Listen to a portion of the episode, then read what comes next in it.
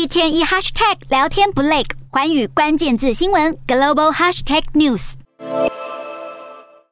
军不断猛烈炮轰北顿内茨克，试图要攻下这座战略城市，但面临到乌军奋勇抵抗反击，眼看战况陷入焦灼，乌克兰当局不断争取西方国家大量增加武器供应来抵挡俄军进攻。而美国总统拜登十五号与乌克兰总统泽伦斯基通话后，重申华府支持乌国对抗俄罗斯，并宣布美国再向乌克兰提供价值十亿美元（大约新台币两百九十七亿元）的军事援助。对此，泽伦斯基非常感激。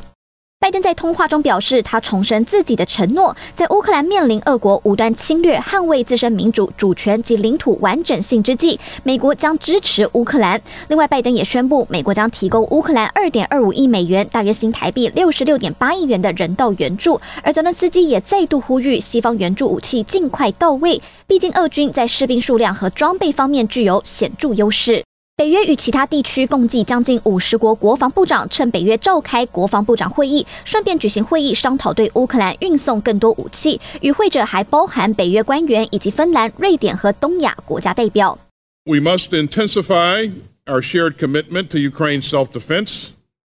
and we must push ourselves even harder to ensure that Ukraine can defend itself,